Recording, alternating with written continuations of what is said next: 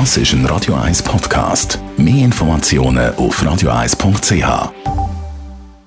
Die grünen Minuten auf Radio 1 wird Ihnen präsentiert von Energie 360 Grad. Nachhaltige Energielösungen für die Welt vom morgen. Energie360.ch Im Sommer kann der See einem abkühlen, im Winter kann der See Wärmeenergie liefern, sagt Daniela Friedli von der Umweltarena. Seen sind grosse thermische Speicher. Beispielsweise liegt die Wassertemperatur auch im Winter bei 5 bis 7 Grad.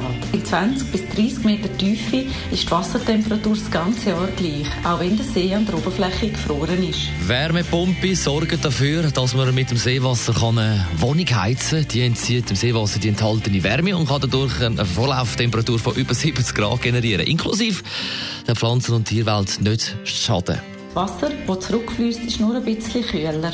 Die Wassertemperatur ändert sich in der direkten Umgebung um nur ein paar Zehntel Grad. Und bei den üblichen Tiefen, wo das Wasser genommen wird, also bei 20 bis 30 Meter, ist die Flora und Fauna sowieso sehr knapp und darum ist die gegenseitige Beeinflussung von Technik und Umwelt äußerst gering. Und es ist keine Zukunftsmusik, solche Wärmepumpen gibt es zum Beispiel schon im Zürichsee, sagt Daniela Friedli von der Umweltarena. Der Kinderzoo in Rapperswil heizt schon länger mit Seewasser. Im Seefeld, im Osten der Stadt Zürich, wird voraussichtlich 2022 mit dem Bau von einer solchen Anlage angefangen. Die wird dann rund 300 Liegenschaften mit Wärmeenergie aus dem See versorgen. Und klar ist es von Vorteil, wenn eine Ortschaft näher am See ist, aber nicht nur. Vorteilhaft ist natürlich die Nähe zum See, aber es stehen auch viele Gebäude näher beieinander. Die Mehrheit der Liegenschaften werden noch mit Öl oder Gas geheizt. Durch das gibt es ein grosses Einsparpotenzial von 4500 Tonnen CO2 pro Jahr. So Daniela Friedli von der Umweltarena über das Heizen mit Seewasser.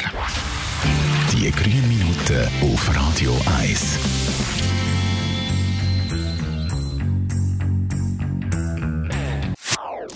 Das ist ein Radio 1 Podcast. Mehr Informationen auf radio1.ch.